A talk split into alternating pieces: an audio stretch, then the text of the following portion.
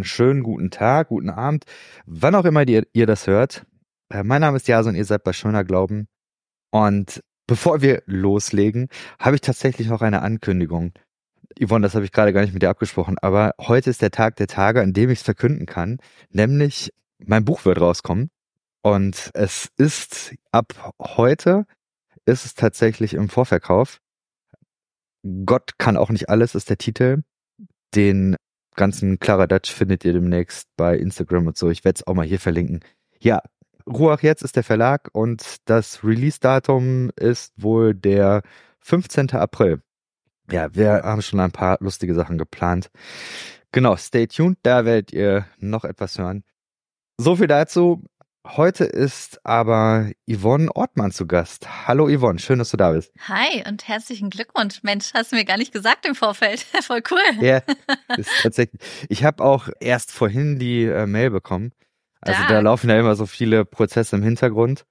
Und jetzt, es ist, was mich unglaublich stolz macht, ist, dass äh, Mira Ungewitter, die kennst du garantiert ja. auch, die hat das Vorwort geschrieben und Marco Michalzig hat das Nachwort geschrieben. Ich habe es mir voll gegeben, so die Leute, Super. die ich cool finde, haben Vor- und Nachwort geschrieben. Ja, genau. Ja, es kommt raus. Vielen Dank. Genau.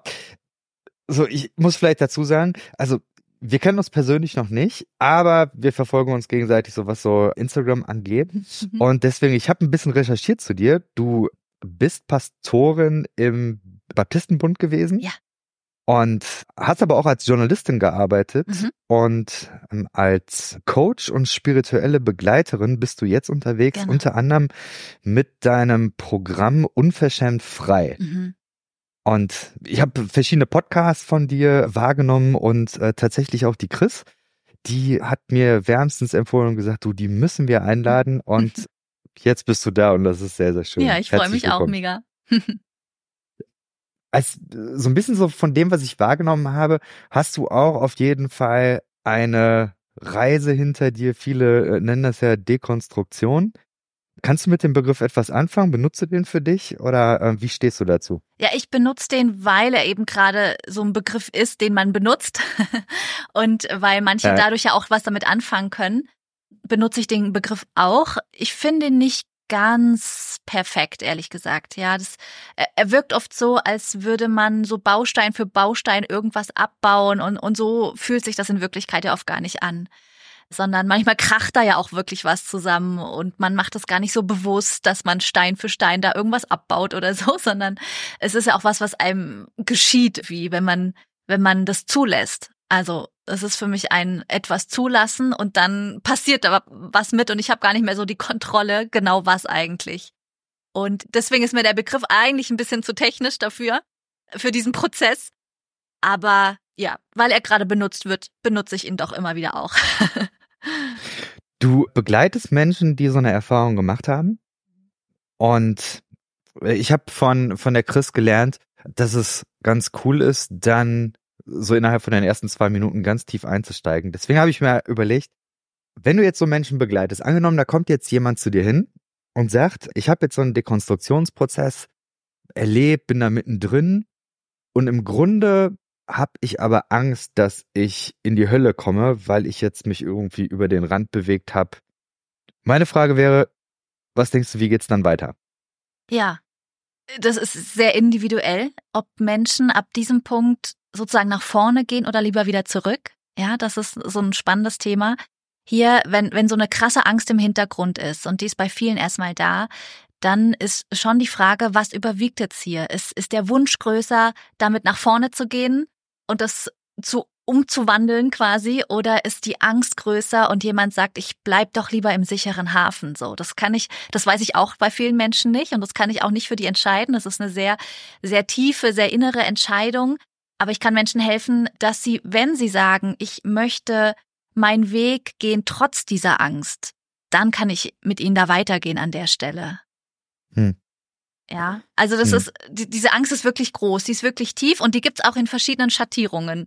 Also die Angst vor der Hölle ist, ist vielleicht so die stärkste Form, aber die gibt's auch in der Schattierung, dass Menschen Angst haben, wenn sie diesen Weg jetzt gehen, der ja doch was mit innerer Stärke zu tun hat und zu sagen, ich möchte etwas, ich möchte mich daraus entwickeln, dass, dass sie die Angst haben, dadurch verurteilt zu werden, einfach von Gott schlecht angesehen, dass da jemand enttäuscht ist, dass Jesus vielleicht auch enttäuscht ist. Und das ist auch eine, eine sehr große innige Angst. Das würden die eigenen Eltern einen letztlich verstoßen oder so fühlt sich das für viele an. Äh, das ist wie so der kleine Bruder, würde ich sagen, davon, ja. Und was ich Menschen an der Stelle immer sage, ist, wir können diesen Weg mit dieser Angst gehen. Also du musst die nicht vorher loswerden. Das ist auch nichts, was man einfach im Kopf mal kurz dekonstruiert und dann ist die Angst weg, sondern die, die steckt einem schon in den Knochen drin. Aber auf dem Weg kann die sich wandeln und wird sich auch wandeln. Aber die Frage ist, hm. willst du diesen Weg losgehen mit dieser Angst? Das ist so die erste wichtige Frage an der Stelle vielleicht. Hm. Ja. In der Zeit, in der du Pastorin warst, hat es da auch Menschen gegeben, die das sozusagen ohne Dekonstruktion geäußert haben? Also gibt es auch im Vorhinein? Ich frage mich eben, äh, ist das immer so, dass das durch Dekonstruktion jetzt erstmal zutage kommt oder ist es vielleicht auch eine Sache, die schon vorher da war? hast du da Erfahrung? Also der, der Gedanke, der schwingt ja wirklich in der ganzen evangelikalen Prägung mit. Das führt ja auch dazu, dass schon Kinder versuchen, ihre Freunde zu missionieren oder so den Druck haben, so wie ich. Ich habe früher so Bilderbücher gemalt für meine Freunde mit Adam und Eva und dem Sündenfall und so. Einfach weil ich dieses Konstrukt im Kopf hatte, Menschen können verloren gehen, wenn sie sich nicht für Gott entscheiden. Damals war das noch nicht so eine bewusste Angst, auch nicht die Angst, ich könnte verloren gehen, aber es war immer wie so ein Wissen im Hintergrund, Menschen werden wann anscheinend in zwei Hälften geteilt und die eine ist bei Gott und die andere nicht. Und, und jeder gefühlvolle Mensch überlegt sich dann natürlich, was ist mit meinem Haustier, was ist mit meinem Freund, was ist mit meiner Oma, was ist mit dem und dem. Und, und das schwingt natürlich innerlich total mit, immer. Genau. Das ist tatsächlich bei mir auch so gewesen. Ich erinnere mich, dass ich als Teenager irgendwann ein Buch gelesen habe von Arthur W. Pink. Was ist rettender Glaube auf Deutsch?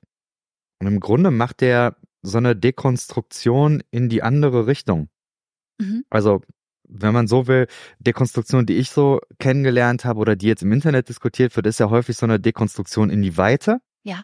Und das, was er macht, ist, dass er äh, von Menschen, die von sich behaupten, Christ zu sein, zu sagen, da bist du denn wirklich Christ? Mhm. Jetzt lass uns doch mal durchgucken. Was glaubst du denn, warum du Christ bist? Und dann nimmt er das einfach Stück für Stück auseinander, sodass im Prinzip am Ende die, die Sicherheit, die Glaubenssicherheit, die Heilsgewissheit, wie wir damals gesagt haben, äh, flöten gegangen ist, weil die Leute einfach völlig im, im Regen gelassen werden. Und mhm. ja, ich weiß nicht, ich glaube, dass das schon ein Extremfall ist. Es kommt ja, eher so aus der boah, kalvinistischen Ecke, würde ich sagen. Aber ja, ich, ich bin mir da tatsächlich gar nicht so sicher, wie sehr Höllenglaube heute noch überhaupt ein Ding ist oder wie, wie viel das vielleicht auch, ja, weiß ich nicht, nur, nur so eine, so eine kleine extreme Clique ist, die, die damit noch zu tun haben. Mhm. Wie, wie ja. erlebst du das? Ist das, ist das schon noch so Mainstream oder? Also viele haben diese, diese Angst in den Knochen, auch wenn sie da aktiv hm. nicht mehr dran glauben. So würde ich das eher sagen. Hm. Aber, also Angst vor der Hölle ist, ist extrem, das stimmt, aber so die Angst, auf dem falschen Weg zu sein, so vielleicht ein hm. bisschen allgemeiner, das kennen so viele. Ja, also hm. die, diese Angst, wenn ich jetzt diesen Weg gehe, mich daraus entwickle, ist das dieser breite Weg, von dem immer geredet wurde, ja, und im Vergleich zum schmalen Weg, der eben anstrengend sein müsste und schwierig und so weiter. Und, und manche denken vielleicht die Konsequenz gar nicht zu Ende mit Himmel und Hölle, aber trotzdem allein schon diese Unterteilung, ich bin auf einem falschen Weg, der irgendwo hinführt, wo es nicht gut ist. Schon in diesem Leben vielleicht nicht, ja. Und, und wenn ich dann auf die Schnauze falle, dann ist der Beweis da, es war der falsche Weg und alle anderen hatten recht. Hm. Also deswegen sage ich immer, es gibt auch eben so, so kleine und große Brüder von der Höllenangst, ja, hm. die alle so mitschwingen. Und, und das kennen, würde ich sagen, schon viele, ja. Wenn jetzt jemand sagt, okay, der Weg zurück in die Enge funktioniert nicht mehr, warum auch immer, und die äh, Person sagt jetzt, okay, ich möchte gerne den Weg mit der Angst gehen. Was passiert dann? Was passiert dann für die Person oder wie ich mit denen arbeite oder was meinst du genau? Ja, genau, so beides. Mhm. Also. Mhm. Ja, dann spürt sie erstmal, dass sie in einem dunklen, schwarzen Raum sitzt, wo man sich erstmal nur tastend vorbewegen kann. Aber diese erste Entscheidung, die ist so wichtig oder die ist so entscheidend zu sagen, obwohl das so ein schwarzer, dunkler Raum ist, nehme ich nicht mehr die Tür zurück, aus der ich gekommen bin. Ah, das ist schon mal ein krasser Moment, ja, sondern zu sagen, doch, ich möchte mich da tastend voran bewegen. Manche nehmen ja auch die Exit-Tür sozusagen und gehen da halt ganz raus und sagen, von heute auf morgen mit dem ganzen Zeug will ich nichts mehr zu tun haben. Hm. Das, das sind auch Biografien, das ist auch okay so. Aber wenn Menschen sagen, ich möchte das wirklich, ich möchte meine Tür da rausfinden, dann beginnt so ein Prozess, auf dem ich dann anfange zu begleiten. Und das heißt, dass wir zum Beispiel lernen miteinander, wie kann man mit diesen alten Ängsten umgehen, die da hochkommen. Denn die werden nicht von heute auf morgen verschwinden. Ja, ich, ich bespreche mit meinen äh, Mentees oft dieses Bild, dass, dass solche Ängste wie so ein Beifahrer sind im Auto. Und der hat bisher eben ganz oft ins Lenkrad gegriffen und entschieden, wo jetzt hingefahren wird. Und diese Angst rauszuschmeißen würde überhaupt nichts bringen. Die würde dir mit Blaulicht hinterherfahren und nur nerven die ganze Zeit, ja, aber die würde nicht einfach dich in Ruhe lassen. So, also am besten ist es, wir lassen sie im Auto drin, aber wir fangen an, ihr klarzumachen, du sitzt auf dem Beifahrersitz und du fasst hier nicht ins Lenkrad rein, denn ich bestimme ab jetzt den Weg und ich lenke. Und du kannst mir gerne sagen, wohin du willst, aber am Ende entscheide trotzdem ich, welche Ausfahrt ich nehme und welche nicht. So. Hm. Und das ist eine Haltung, mit Angst umzugehen, die man doch auch immer besser lernen kann. Hm. Und dann geht es auf dem Weg darum, letztlich auch zu lernen, sich selber gut halten zu können, wenn solche Ängste wieder hochkommen. Wie kann ich dann meine Gefühle regulieren? Wie kann ich dann meine Gedanken regulieren? Wie kann ich aus diesen Gedankenkreiseln rauskommen? Und das ist wirklich für viele neu auf dem Weg. Wie kann ich meinen eigenen Körper immer mehr als Sicherheitsort für mich kennenlernen? Denn in der evangelikalen Prägung, überhaupt in der christlichen, ist der eher so ein Anhängsel für den Kopf, ja, damit er nicht wegläuft quasi. Aber dass, dass der Körper wirklich so ein Ort ist, in dem wir Sicherheit finden können, wo wir über Atem, wo wir über Erdung, wo wir über ganz viele Dinge äh, ein Sicherheitsort in uns selbst erschaffen können, das wissen viele nicht. Und das kann man lernen auf diesem Weg. Hm. Ich habe in meiner eigenen Reise mich lange und sehr intensiv mit der Hölle beschäftigt mein Ding war tatsächlich, dass ich da ganz, ganz viel zugelesen habe. Mhm. Also ich weiß, einmal bin ich dann irgendwie in, in, den Sommerferien dann in die Nationalbibliothek, die damals noch 200, 300 Kilometer weg war, gefahren, um da irgendwelche jüdischen Quellen rauszusuchen, die irgendwie über die Hölle zur Zeit von Jesus gehandelt haben und was weiß ich. Also ja. ich glaube, das machen nicht alle und ich weiß auch nicht, ob das äh, für alle so hilft. Wie, wie schätzt du das ein? So, wie viel Anteil ist da theologische Arbeit? Wie viel ist das? Oder, oder, oder wie machst du das auch? Mhm. Arbeitest du ja, da auch theologisch dann? Ja. Wie, wie mhm. ist das? Also meine Erfahrung ist, dass Dekonstruktion überhaupt, aber vielleicht auch speziell äh, die Sache mit der Hölle, die beginnt oft im Kopf, diese Auseinandersetzung. Mhm. Ja, die beginnt oft mit solchen inneren Fragen, die man sich leise erstmal für sich selber stellt. Macht das Ganze eigentlich Sinn überhaupt? Macht das Sinn, dass mir ständig jemand von einem Gott der Liebe und die Liebe hier und die Liebe da erzählt und dann am Ende gibt es eine Hölle, wo ein Großteil der Menschen reinkommt. Wenn ich ehrlich bin, macht das für mich keinen Sinn. Okay, das ist so, so der erste Punkt, an dem oft viele stehen. Und dann fangen sie an, sich theologisch damit zu beschäftigen.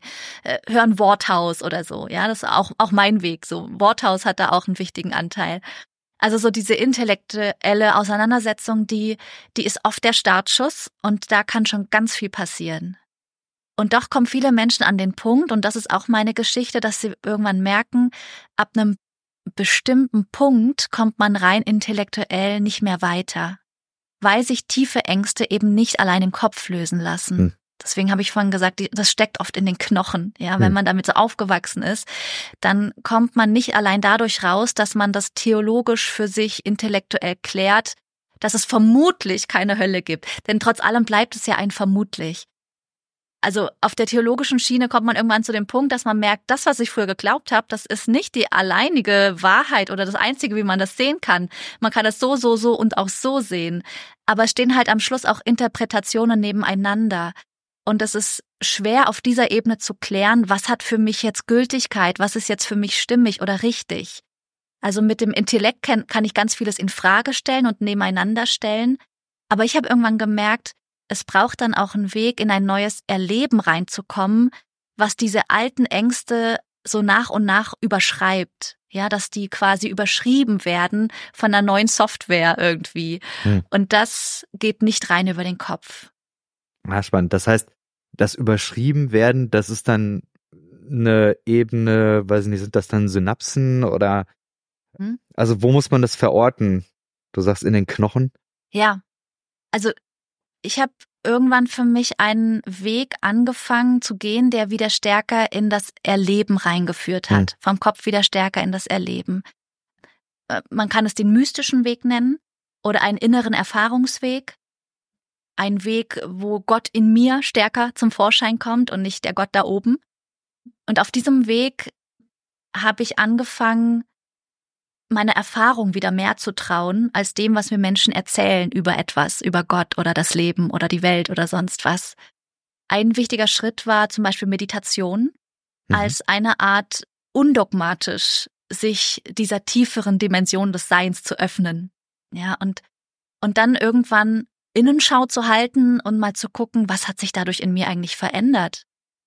Wow, krass, es ist Urvertrauen in mir gewachsen, ich weiß gar nicht genau, wo und wie das passiert ist, ja, obwohl ich nicht mehr so ein starkes personales Gottesbild habe, ist heute ein stärkeres Vertrauen in das Leben in mir als in meiner mega evangelikalen Zeit, wo ich jeden Tag dreimal gebetet habe, so ungefähr. Also das ist dieser Weg, der irgendwann anfängt, dass über meine eigene Erfahrung das Alte langsam weniger wird und abnimmt und durch Neues, durch neue Erfahrung überschrieben wird tatsächlich, ja. Hm. Du hast gerade die Emotionen ähm, angesprochen, das Erfahren. Ich bin immer so ein bisschen mit, mit anderthalb Augen dabei, auch zu scannen, was passiert eigentlich so in der Social Media Welt und versuche immer noch mal ein bisschen reinzuhören, was, was da so on vogue ist, was da gepredigt wird, was da für ein Vibe ist. Mhm. Und eine Sache, die mir recht häufig vorgekommen ist, die ich so aus meiner Sozialisation, weiß ich gar nicht, ob ich die so kenne, aber das, was ich da häufig sehe, ist so dieses traue deinen Gefühlen nicht. Mhm. So, dass so eine Hierarchie aufgemacht wird. Du hast Gefühle, die können ja von mir aus auch einen, einen Zweck haben, aber eigentlich musst du das unterordnen unter so das Wort Gottes, die Theologie, was auch immer. Und so ganz, ganz viele Beiträge, die don't trust your feelings und, und, und so. Mhm. Und auf der anderen Seite, so in den, in den Kreisen von den Dekonstruktionsmenschen, erlebe ich, dass dann das auch so zu so einem neuen Problem werden kann. Mhm. Also wenn man nie gelernt hat, auf seine Intuition, seine Emotionen zu vertrauen, dann, ja, dann ist das erstmal ein, ein großes Lernfeld, sag ich mal bei dir auf der Insta-Page und auf deiner Website hast du das explizit aufgegriffen, hast gesagt, so dieses wieder in die Intuition kommen, das ist für dich eine, eine wichtige, ein wichtiger Schritt gewesen, ein wichtiger. Magst du uns da mal ein bisschen mit reinnehmen? Was hast du da erlebt oder warum ist dir das auch wichtig? Mhm. Ja, spannend. Hier sind so ein paar Sachen jetzt zusammen, die ich erstmal ein bisschen auseinanderdrösle. Ja, ja voll hast, gerne. Mhm. Äh, denn Emotionen und Intuition sind nicht unbedingt dasselbe. Das ist mhm. ein erster spannender, spannender Faktor hier an der Stelle den Emotionen vertrauen, ja, verstehe ich, dass man damit ein gewisses Problem hat, denn das, also wenn es heißt, dass ich jeder Gefühlsregung von mir hinterherrenne und die auslebe oder so, dann wäre das sicher was, was, was nicht Sinn macht. So. Mhm. Aber was total Sinn macht, ist, dass man auf diesem Weg erstmal lernt, seine Emotionen wieder zuzulassen und nicht mehr abzuspalten in es gibt gute Emotionen und es gibt böse Emotionen, kultiviere deine Sanftmütigkeit und Demut und unterdrücke deine Wut und deine Geizgefühle oder so. Ja, so, so sind wir viele von uns ja aufgewachsen. Es gibt gute Gefühle und schlechte Gefühle und die schlechten bitte möglichst ausrotten oder immer unterdrücken, so. Und äh, der Weg ist zu sagen, Gefühle sind Gefühle und jedes Gefühl, was ich in mir spüre, hat mir irgendwas über mich gerade zu erzählen. Hm. Und wenn ich mal aufhöre, da so dogmatisch drauf zu gucken, von wegen, bist du jetzt gerade ein böses Gefühl oder bist du ein Liebesgefühl? Ja, sondern wenn ich da erstmal einfach wertfrei rangehe und mir die Emotionen anschaue und die Frage, was willst du mir eigentlich gerade sagen über mich? Dann liegt in jeder Emotion ein Geschenk, das ich nutzen kann für meinen Weg, hm. was mich weiterbringt. Das heißt ja nicht, dass ich meiner Wut und meinem Hass oder was ich da fühle nachgeben muss und jemanden totschlage deswegen oder so. Aber dass ich das ernst nehme und dass ich daraus lernen kann, das ist ein ganz wichtiger Weg. Und das haben viele von uns nicht gelernt in der Sozialisation, mhm. sondern da war eben dieses alte Schwarz-Weiß-Denken mit Gut und Böse, auch bei den Gefühlen. Was nochmal was, ja? Möchtest du einhaken? Ähm, ich würde, genau, ich würde gerne einhaken. ja, ist gut. Ich, ich glaube, dass, äh, dass es vielleicht da helfen kann, das ein bisschen konkreter zu machen. Ähm, ich nehme das häufig so wahr, dass es so darum geht, es gibt biblische Wahrheiten oder es gibt generell die Bibel, biblische Texte. Wenn ich das lese oder wenn ich höre, was dann gepredigt wird aus der Bibel, dann verhalte ich mich ja dann je nachdem dazu. Merke vielleicht, da habe ich einen, einen Widerstand, habe ich ein inneres Stoppschild und sage dann so, boah, das, das finde ich voll krass. Und dann gibt's ja eben so dieses, ja, muss halt glauben. Ja. Also, so, und, und da, da gibt's dann ja, glaube ich, da geht's wahrscheinlich dann noch nicht mal so darum, ja, Menschen sind vielleicht wütend oder sowas. Ich glaube, dass das auch ein Thema ist. Ich glaube aber, wenn wenn es so äh, in dieser auch wieder dieser Widerspruch oder diese diese Spannung zwischen was was fühle ich eigentlich und was wird mir gelehrt, was habe ich an, an, an christlicher Lehre. Mhm. Und also ich selber hab, bin eine eher wirklich extremen Form des Christentums aufgewach, aufgewachsen. Und da war es zum Beispiel so, dass immer klar war, wenn jemand wirklich tief in Sünde fällt, also Ehebruch begeht oder was weiß ich, eine Abtreibung vornimmt oder irgendwie so als ganz krasse Sachen damals verstanden, dann werden die eben ausgeschlossen. Also, mhm. das heißt, in der Stadt, äh, wenn du die Leute dann triffst, dann wechselst du die Straßenseite, du redest kein Wort mehr mit dem. Oh, krass. Und, mhm. und eben auch, wenn das äh, so Teil der Familie ist. Und, und ich weiß, dass immer dann, wenn das vorgekommen ist, dass das wirklich dann für Leute äh, zu so einem emotionalen Punkt äh, wurde. Und ich glaube, dass es heute wiederum auch in, in vielen anderen Gemeinden, die nicht so extrem sind, so der, der Fall ist, wenn zum Beispiel dann der Sohn hat sein Outing. So, mhm. dann entstehen eben auch genau diese, diese Reibungen, wo man auf der einen Seite dann hat ja irgendwo, man hat ja eine, eine familiäre Bindung, aber dann ist ja eben die Wahrheit. Kannst du da noch ein bisschen zu sagen, wie, wie du das wahrnimmst oder wie du damit umgehen würdest auch? Also du meinst, kannst du noch mal kurz die Frage dazu formulieren? Wie, womit ja, würde ich da für umgehen? Mich, also ich, ich stelle mir eben vor, da sind jetzt Menschen, die haben über Jahrzehnte lang diese Wahrheiten ja. aufgenommen, mhm. kommen jetzt in den Dekonstruktionsprozess und dann hast du aber vielleicht das Problem, dass du jetzt nicht mehr, also du weißt ja gar nicht mehr, wem du trauen sollst. Kannst du der ja. Wahrheit trauen oder kannst du deinen Gefühlen trauen mhm. in, in so einer Situation? Ja. So, und dann was dann? Mhm. Wie kannst du dann damit umgehen? Genau. Und auch hier beziehe ich alle Ebenen mit ein. Also das mhm. eine ist Kopf wirklich zu sagen, wenn jemand damit noch keine Erfahrung hat, lass uns es mal theologisch anschauen. Ja, du hast diese Brille auf, du hast diese Brille gelernt. Man hat dir früher diese Brille aufgesetzt, um auf bestimmte Bibeltexte zu schauen oder auf bestimmte mhm. Wahrheiten und Weisheiten und so.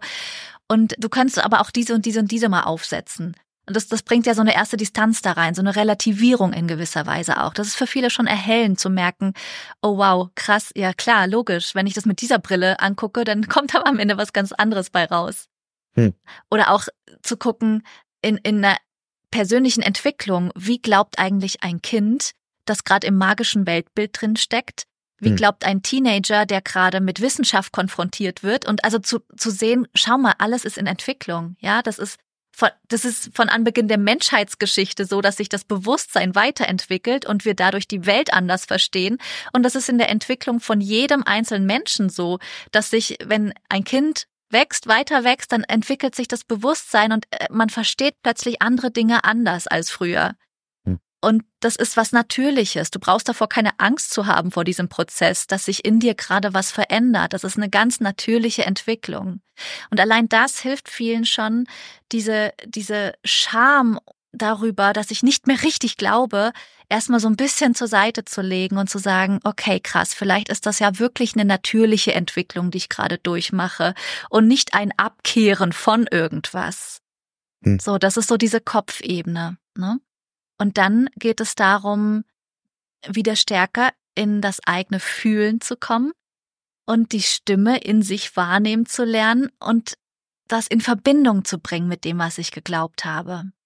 Und deswegen äh, hier nochmal ein Schlenker zur Intuition. Die ist nicht ganz dasselbe wie Gefühle, sondern hm. Intuition hm. ist etwas, was ganz viel mit einbezieht. Da spielt schon Kopf mit rein, Verstand, da spielen Gefühle rein, da, da spielt aber auch meine bisherige Lebenserfahrung mit rein. Und all das in mir erzeugt so ein Gefühl von, hier ist was stimmig oder hier ist gerade was nicht stimmig. Hm. Und der, den Weg, den ich mit Menschen gehe, ist, dass sie anfangen, diesem Gefühl der Stimmigkeit wieder zu trauen. Denn das hat man ihnen ausgeredet, ein halbes Leben lang oder auch ein ganzes Leben lang da spielt natürlich auch Elternprägung mit rein. Ne? Also oft steckt hinter so einer Prägung nicht nur eine religiöse Gemeinschaft, sondern auch Eltern, die, ob die jetzt selber religiös waren oder nicht, aber die sehr stark auch dir vermittelt haben, trau dir nicht, sondern trau uns. Wir wissen das besser alles, was für dich gut ist und so. Und da ist es der Lernprozess, erstmal diese Stimmigkeit in sich wieder wahrzunehmen und sich trauen zu sagen, wenn sich was für mich nicht stimmig anfühlt, dann ist da auch irgendwas faul und dem gehe ich jetzt auf den Grund. Hm. Und das ist so ein Prozess, in dem man immer tiefer einsteigen kann. Ich mich erinnert, jetzt muss ich noch mal eben auf mein Buch zu sprechen kommen, weil die äh, Mira Ungewitter hat Vorwort hat sie das Beispiel von Stoppschildern gebracht. Mhm. Hat gesagt, manchmal ist es so, ja, du erlebst so diese Stoppschilder und du würdest im normalen Verkehr, würdest du ja auch nicht sinnigerweise ein Stoppschild übersehen und dich dann irgendwie in eine Richtung begeben. Ja. Sondern zu sagen, das, das erstmal wahrzunehmen, ja, und dann zu gucken und den Verkehr wahrzunehmen und so. Vielleicht genau. ein extrem starkes Bild, das äh, fiel mir gerade ein bei dem, was du da ja. sagtest. Das, ja, gefällt mir, gefällt mir sehr gut. Hm. Magst du vielleicht nochmal zwei Sätze dazu sagen, weil du das so betont hast, auch auf der Website, wie das bei dir war mit Intuition, was du da für dich selber gelernt hast, vielleicht auch einfach noch mal ein bisschen, dass, dass man von deiner Geschichte oder was du da erzählen magst, ähm, mhm. so ein bisschen das einordnen kann. Ja, also erstmal glaube ich, dass, dass wir alle mit Intuition ausgestattet sind als mhm. Kinder, ja, und auch mit, mit einem mystischen Glauben letztlich, der sich nicht an irgendwelchen Dogmen festmacht, sondern am Erleben der Wirklichkeit. Hm. Da wird es eigentlich in uns schon geschult und wachgerufen, ja, so ein Empfinden. Und dann kommt eben die Prägung dazu, durch Eltern, durch Schule, durch Religion, die uns das ein bisschen nimmt immer mehr. Und bei mir war das zum Beispiel so, dass ich dann sehr früh angefangen habe zu glauben, ich habe so eine besondere Berufung und da also ich brauche irgendwie einen frommen Beruf, ja, das war das so eine der ersten Sachen, dass ich irgendwann dachte, ja, wenn ich schon Christin bin und Gott, die Menschen so wichtig sind und Thema Hölle und so, ne, dann ist doch klar, dass ich einen frommen Beruf ergreifen werde. Und es war nicht mehr die Frage, was sind eigentlich, was entspricht mir eigentlich von meinem Typ her oder so, mhm. ja, was, was sind meine Leidenschaften und was würde ich total mit Freude gerne machen in dieser Welt, sondern eher werde ich Nonne oder Missionarin oder Entwicklungshelferin. So in diesem Spektrum hat sich das nur noch bewegt. Und tatsächlich konnte ich Jahre später, habe ich mich dann gefragt, ohne fromme Prägung, was, was hätte ich eigentlich da wohl für einen Beruf gewählt? Das hat das Ganze schon so gefiltert und zensiert, dass ich da gar nicht mehr diesen Zugang hatte zu meiner inneren Stimme oder dem, was mich eigentlich ausmacht. Und als dann das Ganze irgendwie zusammengebrochen ist für mich, im Theologiestudium nämlich, da als mein Glaubenskonstrukt zusammengebrochen ist, hm. da hatte ich keine Ahnung, wirklich keine Ahnung, was würde ich denn gerne machen mit meinem Leben, jetzt wo ich nicht mehr für einen Gott lebe, quasi, ja, hm. und denke, dass ich hier sein Bodenpersonal bin. und das war was, was ich in vielen Jahren wieder langsam ausgegraben habe. Was liebe ich eigentlich?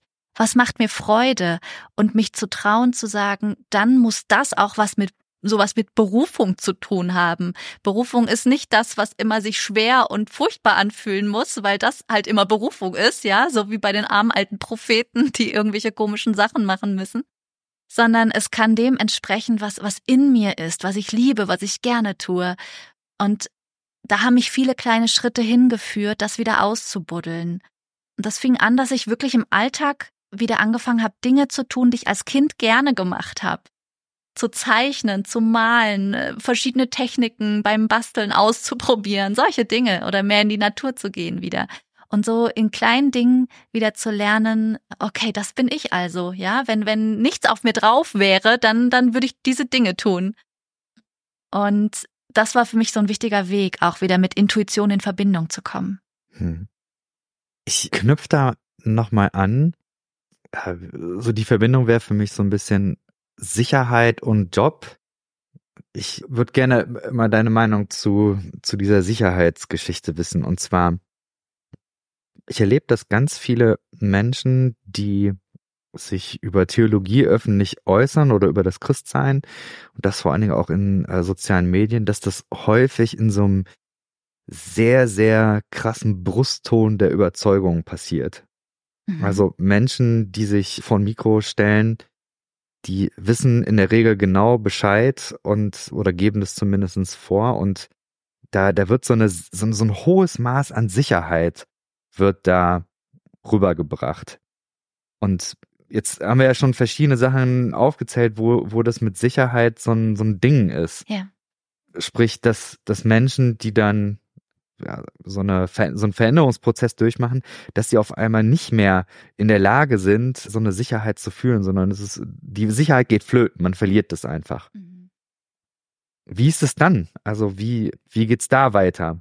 Hast du irgendwie eine Möglichkeit gefunden, mit Leuten so einen Weg zu gehen, wo man dann diese Unsicherheiten aushalten und auf der anderen Seite aber auch wieder lernen kann, für sich neue Überzeugungen mhm. zu formulieren? Ja, ja, auf jeden Fall, genau. Äh, und das ist, äh, oh, es fühlt sich zum Teil wirklich scheiße an, diese Phase. Kann man nicht anders mhm. sagen. Also, da habe ich auch immer noch so viel Mitgefühl mit dieser Phase, die ja auch wirklich jahrelang dauern kann, wo man so am Schwimmen ist und zwischen allen Stühlen und so weiter. Aber erstmal geht es darum, auch ein bisschen den Blickwinkel auf diese Phase zu verändern und zu sagen, es ist okay, in der Neuorientierungsphase diese Orientierungslosigkeit zu spüren. Hm. Es ist okay, ja. Und ja, nochmal zurück in diesen Raum. Es ist einfach ein tastendes Voranbewegen, weil man hat kein Licht in diesem Raum. Man tastet voran. Mm. Und also ich arbeite mit Menschen, die in sich schon noch auch eine Sehnsucht nach Spiritualität haben, die also nicht die Exit-Tür ganz rausgenommen ja. haben und sagen, mit Glaube, Spiritualität, allem will ich nichts mehr zu tun haben, sondern mit Menschen, die sagen, ich, ich fühle schon irgendwie, dass ich, dass ich ein spirituelles Wesen bin oder sein möchte oder so. Ich weiß nicht, wie das gehen kann, aber irgendwas spüre ich da doch in mir. Und mit denen gucke ich erstmal nach einer spirituellen Praxis, die genau dem entspricht, wo sie jetzt gerade stehen. Wo es nicht mehr darum geht, unbedingt zu Jesus zu beten oder zu Gott zu beten, wenn sich das nicht mehr stimmig anfühlt, sondern zum Beispiel in der Stille zu sitzen, erstmal nur sich selbst auszuhalten in dieser Stille, mit dieser Angst zum Beispiel vor der Hölle oder mit der Angst vor, dass Gott mich gerade verurteilt und mich mit diesen Gefühlen, mit meinen Ängsten wahrnehmen und aushalten lernen. Hm. In Stille. Das ist gar nicht so einfach, wenn man diese Unruhe da in sich hat in dieser Phase. Aber man kann das auch üben mit einer Minute, zwei Minuten, drei Minuten. Und wer möchte auch zu sagen, und mit all dem sitze ich jetzt auch vor diesem großen Geheimnis, für das ich gerade keinen Namen mehr habe. Und ich habe gelernt, dass man sich tatsächlich auch in diesem Geheimnis in gewisser Weise beheimaten kann. Das ist das Verrückte, was ich mir früher nie hätte vorstellen können. Was sich viele Menschen nicht vorstellen können, dass man sich in etwas, das man nicht mehr greifen kann, trotzdem beheimaten kann. Und das versuche ich mit Menschen einzuüben, indem wir eine wirklich undogmatische spirituelle Praxis etablieren, wo es auch egal ist, ob du sagst, ich glaube gerade an gar nichts mehr oder vielleicht schon noch an ein göttliches Wesen oder an den christlichen Gott. Also da kann man individuell gucken, ja, wer ist gerade dein Gegenüber oder ist es einfach eine Leerstelle, so.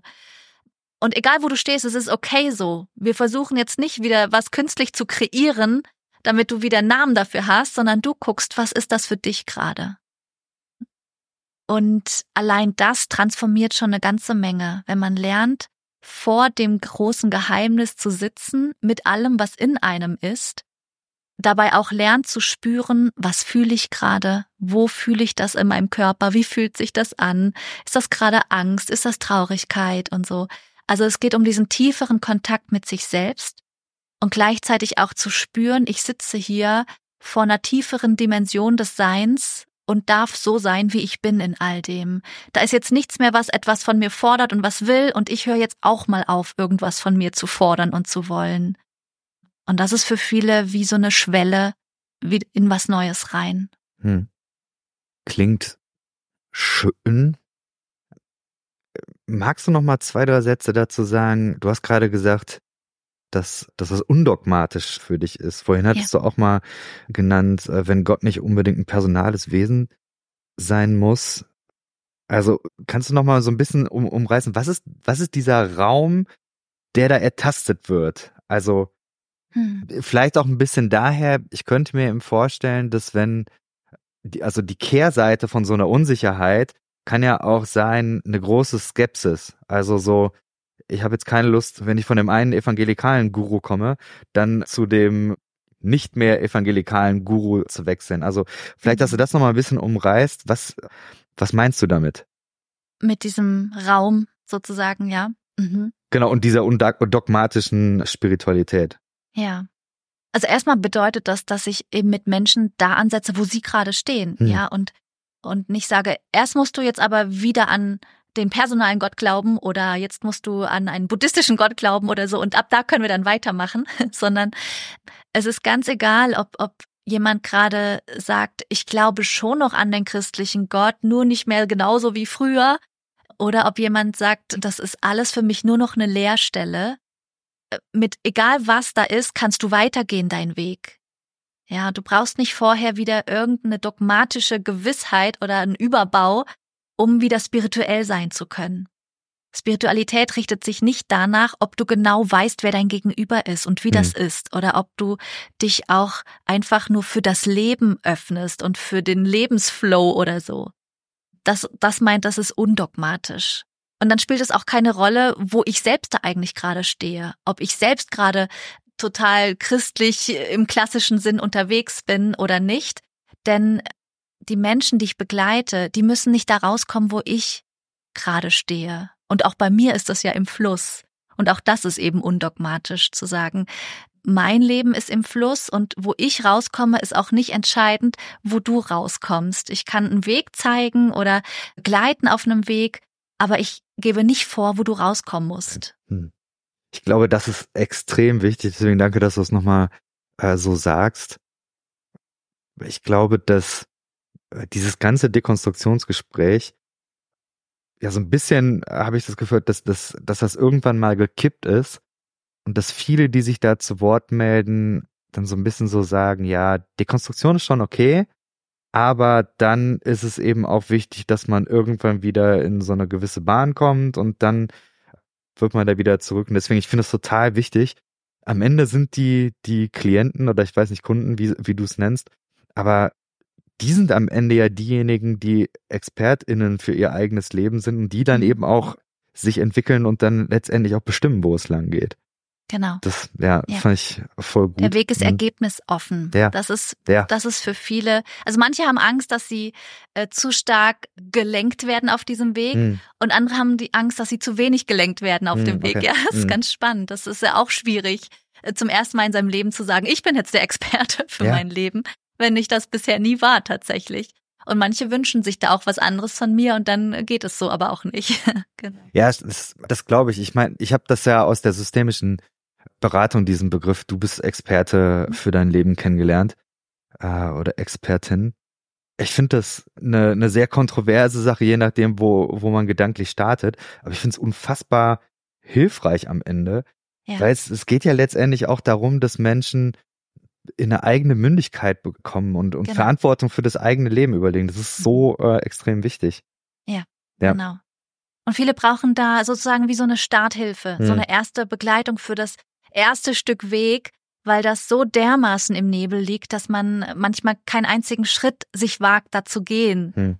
Aber wer erstmal angefangen hat, sich in diesem Nebel dann vorwärts zu bewegen, der kann irgendwann da auch alleine dann gut weitergehen.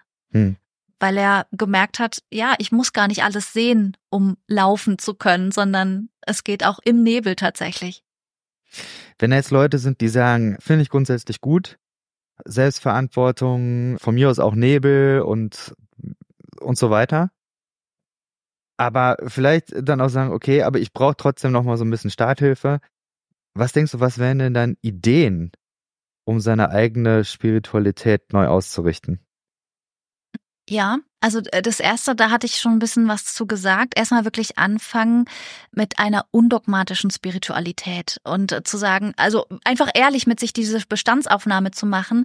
Das, was ich kenne von früher, gibt mir das noch was oder nicht mehr? Ich kenne so viele Menschen, die einfach das immer wieder jahrelang versuchen, doch wieder die Bibel rauspacken, merken, ach, irgendwie ich, es ist nicht mehr dasselbe wie früher, aber wenn ich es morgen nochmal probiere, vielleicht ist es dann wieder mhm. anders und so.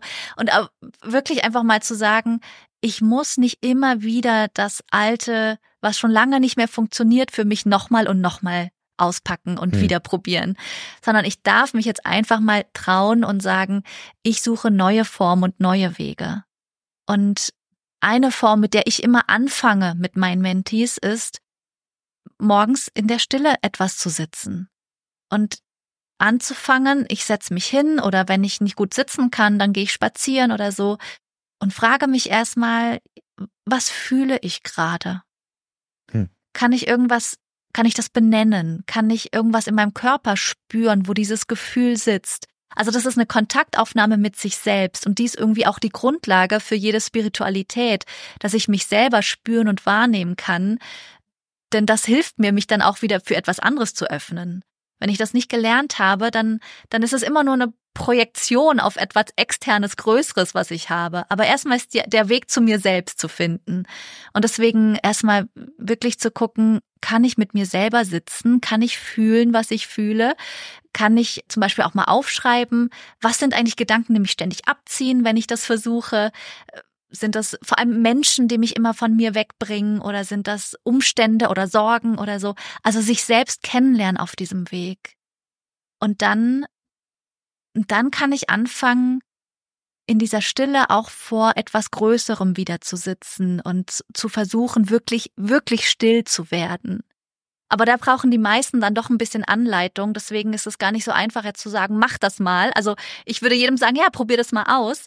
Aber wenn du da nicht weiterkommst, dann brauchst du da vielleicht auch ein bisschen Unterstützung dran, in diese, in diese stille Praxis für dich zu finden. Hm. Und ansonsten ist der andere Weg einfach ausprobieren, wirklich zum ersten Mal im Leben vieles ausprobieren, ja, und ohne diese Angst, oh, oh, wo führt mich das hin? Ja, also wirklich mal Yoga auszuprobieren und Pilates oder was auch immer. Ja, das sind halt viele Ängste im Hintergrund wo man sich vielleicht erstmal kurz ein bisschen recherchieren muss, warum haben wir als Christen da ich immer so Angst vor gehabt und dann merkt man, okay, gibt überhaupt keinen Grund dafür, also probiere ich das jetzt mal aus so. Und und diesem Erfahrungsweg vertrauen. Viele haben ja ihr Leben lang darauf gewartet, dass jemand ihnen halt sagt, was ist gut und richtig für dich und was darf man und was darf man nicht. Und der neue Weg ist jetzt, ich sammle jetzt selber Erfahrung und das kalibriert meine Intuition und irgendwann kann ich da auch immer besser und stimmiger Entscheidungen treffen jetzt konstruiere ich mal einen Fall. Also angenommen, da ist jetzt jemand, gut, das Alte möchte ich hinter mir lassen, da kann ich auch nicht mehr zurück. Ich taste mich äh, im Raum fort. Aber ich möchte mich in eine Richtung bewegen, die explizit christlich ist. Mhm. Also zum Beispiel jetzt das, was du meintest mit Yoga und Dinge aufschreiben und so weiter. Die könnte ich mir jetzt auch vorstellen, das muss ich dann ja nicht mehr Gott nennen, sondern das kann ich ja, was weiß ich, vielleicht auch höhere Macht nennen. So, wenn da jetzt aber eine Person ist, die grundsätzlich mit der Weite jetzt kein Problem hat, aber sagt, ich bin so in der christlichen Tradition verwurzelt, ich möchte, dass es am Ende auch explizit christlich ist. Mhm. Hättest du da auch irgendwie Ideen, wie dann eine neue, also ich sage jetzt mal, undogmatisch christliche mhm. Spiritualität aussehen kann? Mhm. Ja. Ja, da geht ja auch vieles so in das, in das Kontemplative dann, wie man uns aus den Klöstern kennt. Und tatsächlich war das auch der Startschuss für meinen neuen Weg, mit dem sogenannten Herzensgebet anfangen zu beten. Also ein mantrisches Beten, wo viele jetzt auch schon denken, ah, das soll, ist ja nicht christlich gerade. Mhm. Doch, genau, das ist auch zutiefst christlich. Mantrisches Beten aus den frühen Anfängen des Christentums über die Mönche und Wüstenväter und so weiter. Was bedeutet also, wenn ich in die Stille gehe, muss ich da nicht nur in der Stille sitzen, hm. sondern ich kann mich auch, indem ich einen zutiefst christlichen Satz oder auch den Namen Jesus Christus oder ein christliches Wort wie Liebe, ist natürlich nicht nur christlich, aber auch zutiefst christlich, wenn ich das beständig vor mich hin spreche oder auch innerlich denke, dann öffne ich mich damit auch für diese Energie, für diese Macht, die dahinter steht. Wenn ich mit Jesus Christus bete, dann ist das ein Öffnen für Jesus Christus. Hm. Wenn ich mich, wenn ich mit Liebe bete, ist dann ein Öffnen für die Liebe oder Frieden oder Gott, ja, und, und da kann man sehr wohl auch diesen ganz expliziten christlichen Weg wählen, indem man einfach, ja, einen christlichen Gottesnamen für sich wählt. Aber man muss es nicht, und das ist das hm. Schöne, ja. Ich finde das voll schön, weil, ja, ich glaube, weil du da einfach eine große Breite abdecken kannst. Und eigentlich wünsche ich mir, dass, dass Kirche das kann. Hm, ja, oh also ja. das, das wäre ja so ein bisschen so mein Traum. Hm, Jetzt bist du ja auch Pastorin. Gewesen. Gewesen, hm. aber du hast den ganzen Erfahrungsschatz. Du weißt, mhm. wie, wie die Ausbildung da läuft. Jetzt mal angenommen, man hätte jetzt diesen Traum. Man würde sagen, so, wie könnte so eine Kirche aussehen, wo die komplette Breite Platz hat. Also Menschen, die explizit sehr, sehr nah an einem christlichen Gottesbegriff Spiritualität erleben wollen, aber eben auch ganz viel dahin. Und man würde dich jetzt wie zu einer PastorInnen, Ausbildungsveranstaltung, Institution, wie auch immer einladen. Hättest du Ideen oder was wären deine Ideen? Wie könnte man sowas implementieren in, in Gemeinde, in, in Kirche? Ja, also erstmal in die Ausbildung auch, ne? Hm. War deine Frage so. Ja, genau. Genau. Also da würde ich mir noch viel mehr breitere Erfahrungsräume wünschen hm. in der Ausbildung. Ich bin in meiner Ausbildung zumindest nicht mit in Kontakt gekommen mit Mystikern oder hm. ja, mit Menschen, die ein kontemplatives Herzensgebet lehren oder so. Und natürlich ist auch der Schwerpunkt auf einem Studium immer das Intellektuelle, das ist klar. Aber trotzdem gibt es da Möglichkeiten, sich Menschen da reinzuholen, die eher diesen inneren Erfahrungsweg auch weitergeben, die mit Studierenden Achtsamkeit üben und Kontemplation und äh, Klostererfahrungen sammeln und hm. solche mhm. Dinge. Und ihnen einfach eine Bandbreite zeigen über Lobpreis hinaus und irgendwelche Andachten, die man da ja so macht miteinander und Semesterandacht oder dies und das. Äh, das waren alles ja so bekannte Sachen, die kannte ich schon von daher, wo ich hergekommen bin, auch. Mhm. Aber dieses ganze, diesen mystischen und kontemplativen Zweig, den habe ich erst nach dem Studium kennengelernt, wo ich mich heute frage, warum eigentlich, mhm. ja? Das äh, könnte doch auch seinen Platz haben. Und gleichzeitig auch auf der intellektuellen Ebene, auch da würde ich heute sagen, da wäre noch viel mehr möglich gewesen. Also vielleicht würde es am Ende heißen, dass man sieben Jahre studiert und nicht fünf oder nicht sechs oder so, aber ich fand es hinterher so spannend, als ich gemerkt habe, Spiritualität und Wissenschaft, die berühren sich schon an ganz vielen Flecken. Hm. Es gibt sowas wie Neuromeditationsforschung und transpersonale Psychologie, ja, wo, wo total spannend ist, wissenschaftliche Ansätze erforschen Spiritualität. Und da guckt man plötzlich von zwei Seiten auf genau dasselbe drauf. Und was sich daraus wieder ergibt, ist doch unfassbar. Nahtoderfahrungen, die mal zu beleuchten und solche Themen, also solche angrenzenden Themen, hm. die haben mir auch total gefehlt im Nachhinein im Studium, hm. weil die sind doch viel spannender, als immer nur die Vergangenheit zu beleuchten, ja? Also jetzt, was, was, was da gerade passiert, ist doch unglaublich. Und was es da alles zu entdecken gibt. Aber das, ja, da habe ich ganz viel erst hinterher kennengelernt von. Das klingt für mich total gut. Hm. Also ich habe selber kein pastorales Theologiestudium gemacht. Deswegen da habe ich keine Einblicke, aber ich kriege natürlich mit, was hintenrum rauskommt. Und ich glaube, da ist ja sehr, sehr stark die ja, moderne Worship-Spiritualität, so will ich es mal nennen, die ist ja scheinbar die, der Goldesel, auf den alle setzen. So, das, das musst du haben und dann, dann machst du vielleicht noch Hauskreise und gut ist. Aber ich könnte mir vorstellen, dass wenn es da eine, eine Breite gibt, das finde ich, find ich einen genialen Ansatz eigentlich zu sagen, ja, man kann doch eigentlich Erfahrungsräume in so einem Studium einbauen.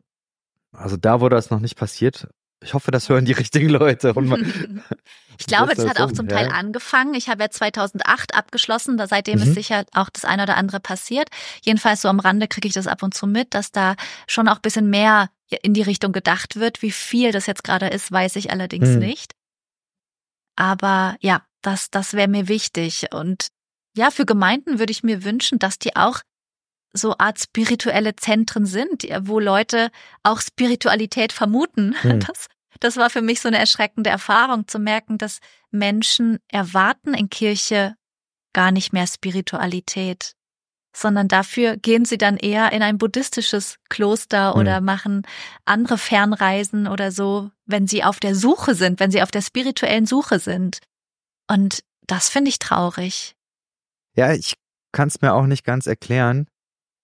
So meine Hardcore-Phase, was das angeht, war ja auch so in den, in den frühen 2000ern oder Mitte 2000ern, wo ich dann stärker mit der Emerging Church Bewegung in Kontakt mhm. gekommen sind, äh, bin. Und das war ja damals so ein bisschen der, der Versuch, da zu gucken, lass uns mal, ich weiß nicht, dann hatten wir irgendwann eine Konferenz, da hat irgendwer angefangen dann in so einem Nebenraum so ein Labyrinth aufzumalen. Und ich dachte, what the, was machst du da?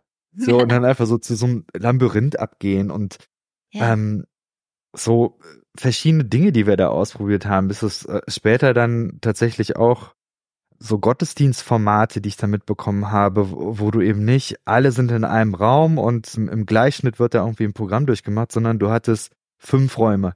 Und in ja. jedem Raum hast du was anderes erlebt. In dem einen hast du dich mit Leuten hingesetzt und hast gegessen. Äh, in dem anderen gab es Musik, dann gab es, ich glaube, in einem gab es sogar irgendwie Massage oder so, oder in einem mhm. lagen irgendwie Gedichte aus und wirklich sehr, sehr unterschiedliche Formen. Ich glaube, dass es das hin und wieder schon geben kann, aber es ist ein, ein riesen, eine riesen Ressource, glaube ich, oder ein, ein Riesenpotenzial, so will ich es mal nennen. Und vielleicht ein, ein Punkt noch. Ich habe ja jetzt ähm, im, im Sommer mich auch empirisch mit Menschen auseinandergesetzt, die eben genau das, was du sagst, ja, also mhm. einerseits Dekonstruktion und auf der anderen Seite aber schon noch Spiritualität und da sogar auch christliche Spiritualität. Und ähm, ich habe gemerkt, der, äh, so das zentrale Motiv war da mündig werden, ja, selber Verantwortung nehmen, was ich auch nach wie vor sehr, sehr wichtig finde. Aber ich glaube, dass mit dem, was du so erzählst, dass eben, wenn das erfolgreich sein soll, also wenn man nach der Dekonstruktion ein aktives, christliches, spirituelles Leben haben will, dann braucht es wahrscheinlich da andere Formen. Mhm. Weiß ich, wie, ob du da noch Gedanken zu hast. Hm. Ja, ist, ist mein Eindruck auch. Mhm. Weil wirklich viele mit den Alten nichts mehr anfangen können manchmal erwachen die wieder neu, wenn man sich von ihnen gelöst hat. Hm. Ja, also wenn man hm. in so einen, in so eine undogmatische Spiritualität reingefunden hat, dann kann es sein, dass man total äh, Bibeltexte wieder anders liest plötzlich oder so. Oder wie, für mich war es total spannend. Ich habe Schattenarbeit für mich entdeckt. Ah, ja, ja. Ja, äh, ja und plötzlich habe ich gesehen, boah, krass, Jesus war voll der krasse Schattenarbeitslehrer. Das war für mich so eine heftige Erkenntnis. Der für früher immer Erlöser und Retter und Sühner und sowas. Und plötzlich habe ich diese Texte gelesen und habe überall gesehen, was für ein krasser Schattenarbeitslehrer Jesus war. Boah, magst du das nochmal kurz erklären? Also ich habe vor Jahren Stefanie Stahl, das innere Kind oder so äh, hieß es, glaube ich, das habe ich gelesen. Ja. So, aber vielleicht für ich kann mich auch nicht mehr so hundertprozentig erinnern. Mhm. Magst das du mal erklären? Das ist auch nicht das, was ich meine. Das ist, okay, auch dann. Aber es ist auch sehr gut. gut. Dann sehr gut. Erklär mal, was meinst du mit Schattenarbeit und wie hast du das christlich andocken können? Ja, okay. Genau, ich, ich fange mal mit so einem Schlüsselmoment an. Also als ich viele Jahre schon meditiert habe und schon gemerkt habe, das ist so mein Weg, äh, bin ich irgendwann trotzdem, hatte ich wie so ein Erwachungsmoment, wo mhm. ich gemerkt habe, äh, in meiner Meditation komme ich immer an einen Punkt, über, wo ich nicht drunter komme, weil, weil da kommt so eine tiefe Traurigkeit in mir hoch. Und ich habe keine Ahnung, was das ist mit dieser Traurigkeit. Und das war für mich so ein Startschuss, dass ich dem nachgegangen bin. Anscheinend sind da Dinge in mir, die blockieren, dass hier etwas fließen kann. Hm. Äh, was ist das? Und auf diesem Weg bin ich dazu gekommen, zu merken, wenn wir geprägt sind durch Eltern und Religion, dann gibt es ganz viele Dinge, die wir in unserer Kindheit von uns in einen Keller geschlossen haben, weil wir gelernt haben, das ist nicht okay. Es ist nicht okay, wütend zu sein. Es ist nicht okay, sexy zu sein. Es ist nicht okay, alles Mögliche zu sein, selbstbewusst zu sein, ja, sondern dann man muss demütig und sanftmütig sein. Und so ist irgendwann ein Keller voller Eigenschaften von mir entstanden, die ich alle nicht mehr präsent in mir trage, sondern die ich weggeschlossen habe. Und, und in meinem Leben fühle ich mich total unfrei, und unganz, weil ich diese Eigenschaften nicht mehr, mehr habe. Und der Weg der Schattenarbeit ist, das wieder zu graben oder mehr noch diesen Sack zu öffnen und diese Eigenschaften wieder zurück ins Leben zu holen, die ich in meiner Kindheit und Jugend, in meinem Frommsein, in meinem Angepasstsein, die ich von mir weggeschlossen habe. Und das ist der Weg, wie man wirklich wieder in eine Ganzheit mit sich selber findet, die total befreiend ist. Ja. Ja. Und wie hat Jesus dir dabei geholfen? Zur Schattenarbeit gehört auch, dass man andere Menschen als Spiegel nutzt für das, was in einem selber gerade los Okay. ist. Ja. Und also wirklich äh, total an der Gegenwart orientiert zu merken, krass, was ist, was passiert da gerade in mir? Das heißt, wenn ich gerade über dich denke, boah, ist das ein arroganter Sack, ja, was der hier wieder von sich gibt, dann darf ich mich im nächsten Moment fragen, okay, wo, wo habe ich diese Aussage gerade eigentlich über mich selber getroffen? Okay. Wo in meinem Leben war ich zuletzt oder früher oder könnte ich auch arrogant sein? Und weil ich das in mir selber so ablehne, muss ich dich jetzt arrogant finden und es bei dir so sehen. Ja, und, und aufgewühlt sein deswegen. Und das fand ich total logisch damals. Habe auch gemerkt, das stimmt voll. An jeder Ecke und Ende habe ich das gemerkt, dass das, was ich in anderen sehe und was mich emotional aufwühlt, dass das irgendwas ist, was ich in mir trage und noch nicht wirklich annehmen kann. Und dann lese ich äh, irgendwann wieder eine Bibel und, und äh, lese da, dass Jesus sagt, was siehst du? Den äh, Balken im Auge deines Nächsten und den Splitter und nimmst Ja, nicht den Balken ja. in deinem eigenen Auge wahr und denke, das ist 1a doch genau das. Dass das, was wir im anderen sehen, ist immer nur ein Hinweis darauf, dass wir in uns selber den viel größeren Balken haben. Und der andere kann uns zum Hinweis werden, dass ich in mir da was trage, was ich noch bearbeiten kann. Und das hilft mir, in meine Freiheit zu finden. Wie geil ist das denn? ja, das heißt, ich muss mich auch nicht mehr dafür verurteilen jetzt, dass ich den anderen arrogant gefunden habe, sondern ich kann einfach diese Projektion wieder zu mir zurücknehmen und selber draus lernen für mich. Ah, voll schön. Voll schön. Wenn man jetzt gerne mit dir arbeiten wollen würde, wie kontaktiert man dich? Was, wo findet man dich im Ja. Internet? Kannst du da noch ein bisschen was zu sagen? Genau, also ich äh, bin ganz aktiv ja bei Instagram unterwegs. Und ansonsten habe ich aber auch eine Website, über die man mich kontaktieren kann. Und da steht auch ganz viel zu meinem Programm Unverschämt frei. Und da kann man mich per E-Mail ganz wunderbar erreichen auch und anschreiben. Und ja, und wenn, wenn du das Gefühl hast, dass das ein Weg für dich sein könnte, mit mir zu arbeiten, dann führen wir ein Erstgespräch und gucken mal, äh, was dein Anliegen ist und ob ich das Gefühl habe, dass ich dir dabei helfen kann mit, mit dem, was ich, was und wie ich arbeite. Und dann kann's losgehen. Und das Programm Unverschämt frei, ist das, also ist das so eine Gruppengeschichte oder ist das äh, etwas, was du eins zu eins machst? Vielleicht kannst du da noch zwei Sätze zu sagen. Das wäre, glaube ich, das auch noch ist wichtig. wirklich äh, spannend, dass du das fragst. Ich habe eins zu eins gestartet Ja. Und habe irgendwann gemerkt, es fehlt noch was. Hm. Und dann habe ich angefangen, meine Mentees, meine Coaches zu vernetzen und habe gemerkt, okay, das hat gefehlt. Ja. Das ist eine unglaubliche Ressource, dass sich Menschen kennenlernen, die auf diesem Weg gemeinsam unterwegs sind. Und deswegen ist es ein Gruppenprogramm geworden. Ja, und, und heute, es sind, also ich arbeite nicht mit so vielen Menschen gleichzeitig, weil es eine sehr intensive Begleitung ist. Aber mit so ein paar wenigen sind wir auch in Gruppe unterwegs und nutzen diese Ressource zu merken, krass, ich bin nicht alleine mit dem, was da in mir wabert, sondern wir unterstützen uns da gegenseitig. Ab und zu, wenn es wirklich Sinn macht, mache ich das Programm auch im Einzelcoaching. Ich habe so ein paar einzelne Plätze pro Jahr dafür, aber das ist in Ausnahmefällen, dass, dass es aus bestimmten Gründen nicht gut geht mit Gruppe oder so. Genau. Sehr schön. Ja, Äh, Werde ich alles verlinken, auch in den Show Notes, cool. Instagram. Super. Mhm. Yvonne, vielen, vielen Dank für deine Zeit und deine Gedanken, deine Geschichte. Ich fand das sehr erhellend und bin einfach froh, dass du da warst. Vielen Dank. Ja, schön. Mir hat's auch Spaß gemacht und ja, ich freue mich auf die Folge und wir bleiben in Kontakt. Das machen wir sehr gerne. Genau. Cool. Alles klar. Dann, bis bald. Macht's gut, bis bald.